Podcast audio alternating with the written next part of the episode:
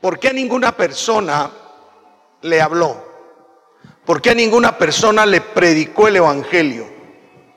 Egoístas. Creen que son salvos solo ellos y no le dan salvación a ninguno más. Era el lamento de un amigo hace algunos meses en el velorio de un ser querido. Aquel amigo estaba realmente dolido, pero estaba profundamente dolido porque su ser querido no gozaría la eternidad con el Señor Jesucristo, pues nunca había sido salvo. Eso me hizo meditar. Hay miles de iglesias en Guatemala. Los cristianos evangélicos hemos sido colocados por situaciones estadísticas, siendo entre el 42 y 45% de la población guatemalteca es decir, un poquito más de 7 millones y medio. No obstante, parecería que nos hemos estancado en la predicación del Evangelio y muchas personas, absolutamente muchas personas, están creyendo que ya todo está listo. Por eso hoy quise tomarme la idea que realmente necesitamos como hijos de Dios poder acordarnos de cumplir la gran comisión. Pero ¿sabe qué es lo que está pasando en la iglesia? ¿Qué es lo que está pasando? Es lo que dice Juan capítulo 4, verso 35, en donde los mismos discípulos son acusados por el Señor Jesús, porque Él les dice, no decís vosotros, aún faltan cuatro meses para que llegue la ciega, he aquí os digo, alzad vuestros ojos y mirad en los campos, porque ya están listos, ya están blancos para la ciega. Efectivamente, mi querido hermano y hermana, el Señor Jesucristo demanda que simplemente abramos los ojos, que veamos espiritualmente y veremos que realmente podemos ir a tener una cosecha abundante porque los campos están blancos, listos para la ciega. Pero ¿qué está sucediendo con nosotros? Está sucediendo que no estamos haciendo la gran comisión. Y como no estamos haciendo la gran comisión, nosotros tenemos un problema grande en nuestro ser. Nos estamos olvidando que hay, existe un mandamiento de parte de Dios que dice, vayan y hagan discípulos a las naciones. Bautícenlas en el nombre del Padre y del Hijo y del Espíritu Santo. Enséñenle todas las cosas que yo les he mandado y aquí yo estoy con ustedes todos los días hasta el fin del mundo. Pero, ¿qué es lo que estamos respondiendo ante esa llamada? Debemos decirlo con pena, que los alcances misioneros y las agencias misioneras no alcanzan, no se dan suficiencia para poder colocar misioneros en todos lados. Necesitamos, requerimos que cada uno de nosotros, que usted y yo, seamos esos mensajeros que Dios necesita para la obra. Cantidades de veces he escuchado a los creyentes decir, úsame Señor, por favor ponme en tu obra manifiéstame qué es lo que yo debo de hacer. Pero la verdad es que la mies es mucha y pocos son los que están respondiendo al llamado de la gran comisión. En el libro del Evangelio, según Mateo, estaríamos encontrando en los versos 37 y 38 del capítulo 9 lo siguiente. Entonces Jesús dijo a sus discípulos, a la verdad la mies es mucha, mas los obreros pocos. Fíjese bien, Jesús le habló a sus discípulos y usted y yo, mi querido hermano y hermana, somos discípulos del Señor Jesucristo. Somos hijos, por supuesto. Somos herederos de Dios y coherederos juntamente con Jesucristo. Somos una nación santa, un pueblo adquirido, un real sacerdocio, pero somos discípulos de Jesús. Y somos discípulos para cumplir la tarea, la obra que el Señor nos ha demandado. Y aquí logramos observar en el verso 38 citado, rogad pues, oren pues al Señor de la mies que envíe obreros a su mies.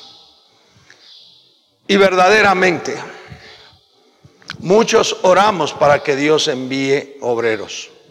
Pero hay quienes están pidiendo por obreros, siendo ellos los llamados que no están respondiendo a la necesidad de obreros en la obra de Dios.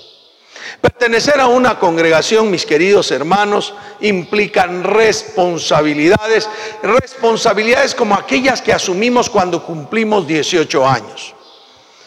Cuando somos jóvenes, inexpertos, todavía adolecemos de algunas características y aunque ya tenemos ciertos derechos, nuestras obligaciones se verán más crucialmente palpables a partir de la mayoría de edad. Pero a partir del momento en que nosotros hemos nacido en Jesucristo, a partir del día en que nosotros hemos nacido a la salvación, tenemos obligaciones delante de nuestro Señor Jesucristo. Y esas obligaciones, y dentro de esas obligaciones está el responder al llamado para ser obreros de la mies que el Señor Jesucristo ha plantado.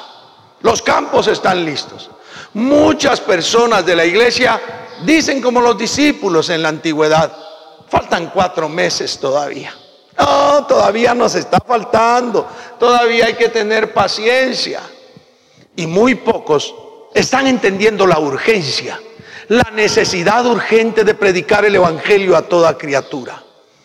Como pastor, si algo debo decirle a usted hoy en esta cápsula pastoral es que usted ha sido llamado, mi amado hermano, mi amada hermana, para encontrarse sirviendo a nuestro Señor Jesucristo, sirviendo al Señor como obrero de la mies. Alce los ojos. Por favor, alce los ojos. Vea la realidad. La mies es mucha, pero los obreros son pocos. Y muchas personas, como aquel amigo, se quejan de que no hubo salvación para su familiar. Es más, en este preciso momento hay cantidades de personas que están pasando al más allá sin conocer a Jesucristo porque nosotros no estamos respondiendo a la tarea. Hermano amado, hermana amada, levantémonos de nuestro lugar. Sintamos la urgencia de predicar el Evangelio. No solo de ver, no solo de orar y decirle, Señor, manda obreros a la mies, sino de responder a ese llamado. Sí, debemos de orar para que Dios envíe más obreros a la mies, pero nosotros debemos responder positivamente al llamado de nuestro Señor. En ese sentido, esa urgencia requiere que hoy mismo usted tome la decisión de ser parte de los obreros del Señor Jesucristo predicando el Evangelio. Desde su casa, a los vecinos en su colonia, a los compañeros de trabajo, compañeros de estudio, a los conocidos, aquellos con quienes nos encontramos de manera incidental en cualquier situación de la vida. Debemos ser de los obreros que si nos reunimos, nos congregamos a adorar a Dios, que vamos a buscar al Señor y deseamos que Dios nos bendiga, se derrame en nosotros, pero debemos ser obreros, que nos levantemos para predicar el Evangelio. Entonces el Señor nos pone la disyuntiva. Son ustedes de los que dicen faltan cuatro meses, pero yo les digo, dice el Señor Jesús, alcen bien sus ojos y vean, los campos están listos, blancos para la siega. Y hemos leído, la miesa, la verdad es mucha y los obreros son pocos.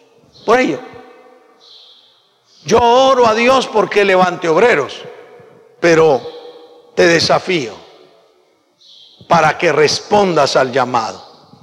Y que no solamente digas, la mies es mucha, son obreros pocos, hay que orarle a Dios para que mande obreros, sino para que tú comiences el camino para ser obrero del Señor. Porque sí, es la oración del Señor Jesucristo, es la oración que pide el Señor Jesucristo a sus discípulos. Oren para que el Señor envíe más obreros a su mies.